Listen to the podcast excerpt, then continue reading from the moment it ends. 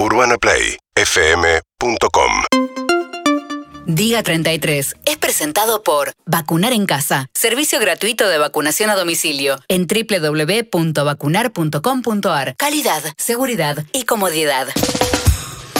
Bueno, eh, acá estamos con la doctora Camón Díaz, Florcan. ¿Qué tal? Buen día. ¿Cómo estás? ¿Cómo están tanto tiempo? ¿Todo bien? Bien, ¿y vos? Bien, todo bien. Bueno. Bueno, hoy les vengo a hablar de las hepatitis, porque mañana es el Día Mundial de las Hepatitis Virales, entonces eh, saben que hay diferentes tipos de hepatitis.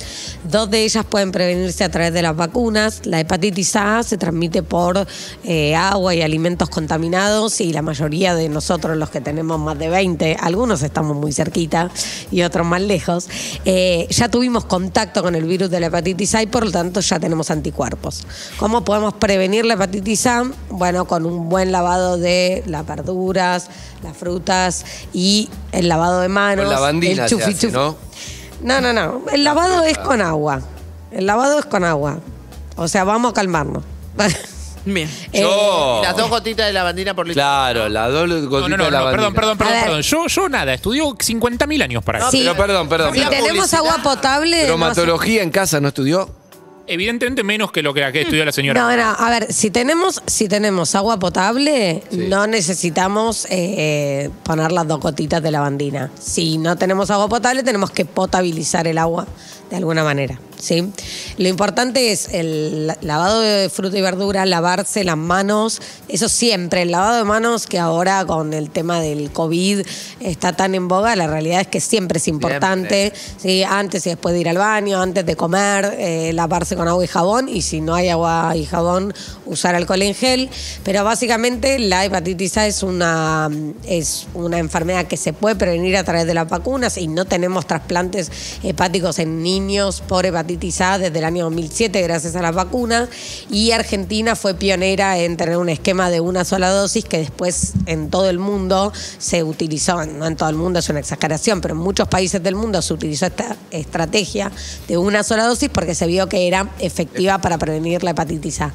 La hepatitis B es básicamente una infección de transmisión sexual, ¿sí? Con lo cual, bueno, al igual que todas las infecciones de transmisión sexual, se previene a través del uso del preservativo, pero es una enfermedad que puede evolucionar a la cronicidad y puede llevar al cáncer de hígado o al trasplante hepático. Por lo tanto, también hay vacuna contra la hepatitis Que B. se hace una vez de por vida, ¿no? Son dos dosis o tres, Son pero de tres- por vida. Son tres dosis y hoy por hoy la vacunación es universal, es decir, que no importa la edad que tengas, tenés que recibir, si nunca la recibiste, tenés que recibir las tres dosis de la vacuna contra la hepatitis B.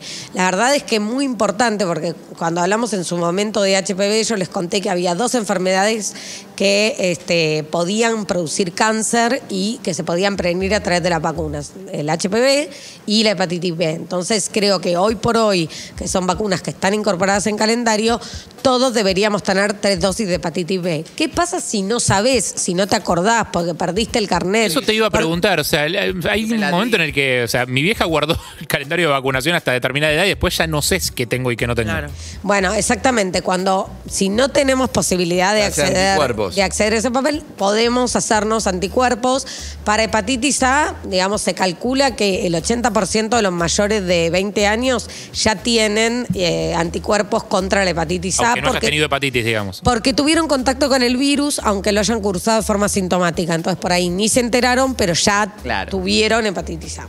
Entonces, eh, en ese caso, si tienen anticuerpos positivos, no tienen que recibir Hay un vacuna. combo anticuerpos que me para decir para COVID, hepatitis A, B, tal cosa, como para ver qué tengo, qué no y qué necesito. Hay, hay que pedir, hay que pedir cada cosa. Si querés, después te hago la orden. Pasamos la No, consulta. no, yo tengo todo el día, doctora. Disculpame, tengo todo el día, doctora. No, no, pero de verdad es importante porque no para todas las enfermedades prevenibles por vacunas hay anticuerpos. Hay algunas que no, no podemos hacer anticuerpos, pero en el caso de hepatitis sí podemos y si tenemos anticuerpos negativos, para, en el caso de la hepatitis A nos tenemos que dar dos dosis de vacuna separadas por seis meses y en el caso de hepatitis B son tres dosis de vacuna. Recordemos que eh, hepatitis B puede evolucionar a la cronicidad, la cirrosis hepática y al cáncer de hígado. Y por último, hepatitis C que no tiene vacuna, ¿sí? esa es la, la única que, que no tiene vacuna porque eh, parecido al virus del VIH, eh, digamos, es un virus que muta mucho, entonces es muy complicado hacer una vacuna, pero sí hay tratamiento curativo,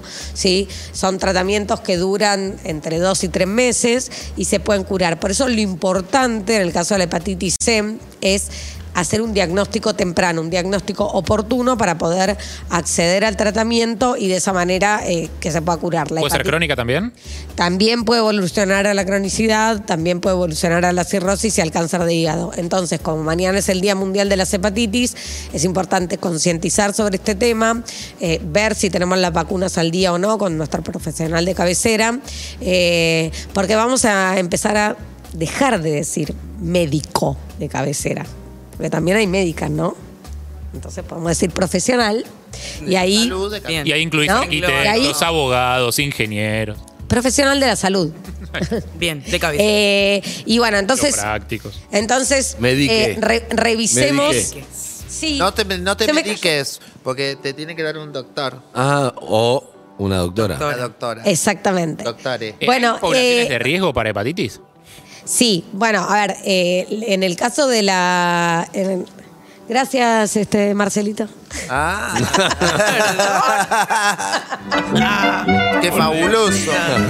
Me quedaría horas hablando de la hepatitis, pero Usa se la cámara esta. No, eh, lo, lo que quiero decir es que en el, en el caso de la hepatitis B, que es de principalmente de transmisión sexual, eh, toda persona que tenga relaciones sexuales no protegidas está en riesgo. Y en el caso de la hepatitis C, que también puede ser por transmisión sexual, pero también se dio mucho en las situaciones de adictos endovenosos que compartían jeringas, este, que bueno, con todos los programas de reducción de riesgos, donde se empezaron a repartir jeringas justamente para que no se den ese tipo de contagios, porque también había otros, eh, otras situaciones como el VIH. eh, bueno, eso pudo disminuir eh, drásticamente, pero todavía lo que sucede, al igual que con el VIH, es que hay muchos casos no diagnosticados y cuando no diagnostican no puedes tratar. Una pregunta muy frecuente también sobre las hepatitis es ¿por qué le dan la vacuna de la hepatitis B a un recién nacido si es una infección básicamente de transmisión sexual? Y eso tiene que ver con que si la madre eh, tenía hepatitis B y no se supo durante el embarazo y eso se lo transmitió al bebé, los recién nacidos tienen 90% de chance de evolucionar a la cronicidad si tienen hepatitis B. Entonces, ese es el motivo por el cual a los recién nacidos se les da la vacuna de la hepatitis B, bueno, y la, la BCG, que es la otra vacuna que se da en los recién nacidos. Bien. Eso, eso hepatitis, y solo eh, cuento de- del tema de COVID, que ya estuvimos hablando bastante en la transición, pero sí saber que se vienen las vacunas eh, de Moderna para los adolescentes de 12 a 17 años. En principio van a ser adolescentes que tengan alguna condición de riesgo, que tengan alguna comorbilidad, eh, así que seguramente tengamos noticias en este tiempo, pero eh, celebramos que eh, se haya cerrado un acuerdo con Pfizer y se están esperando los resultados de China, que ya está vacunando a niños entre 3 y 17 Con la años Sinopharm. con la vacuna de Sinopharm, que es una vacuna virus inactivado súper segura, ya lo sabemos, ya lo sabíamos por el tipo de vacuna que es, con lo cual me parece que son todas muy buenas noticias y mientras tanto seguimos con un ritmo de vacunación que hace un mes y medio se aceleró y por suerte siguió a buen ritmo. Y ¿Hay eso, impacto en los números de eso, Flor? y eso tiene un impacto en los números. Está bajando, Porque ¿no? fíjense que a pesar de que se van habilitando nuevas actividades y que se van permitiendo nuevas cosas, los números no solo se mantienen estables, sino que tienden a la disminución. Lo importante es seguir vacunando, seguir vacunando con dos dosis, ¿sí? que todas las personas puedan recibir su segunda dosis, pero al mismo tiempo seguir con los cuidados, ¿sí? Porque esto no termina. Además falta la delta, que es difícil, de- estamos tratando de retener la mayor cantidad de tiempo posible, pero La, de- la Delta sabemos momento que es, va a entrar. es muy transmisible de persona a persona. Pero no es más peligrosa, y- ¿verdad? Y es, eh, bueno, a ver, hay de todo. Al, al haber más casos, porque hay más transmisible, puede haber más casos graves. es. Pero no es de por sí mal, más. Pero es muy letal. contagiosa. Pero es muy contagiosa de persona a persona y se- lo que se cree es que la persona que tiene una infección por COVID por Delta puede eh, eliminar durante más tiempo el virus, es decir, contagiar durante más tiempo Ah, o sea, no que solo con, que con la sino que cepa aparte habitual. eh, estira el tiempo de contagio. Exactamente. Y con dos dosis estás protegido. Y con dos dosis estás protegido, un poco menos que con la cepa original, pero estás protegido, con lo cual tenemos que seguir vacunándonos Bien. con la vacuna que sea, las vacunas salvavidas. Gracias, doctora, la doctora Flor Can. Urbana Play 104.3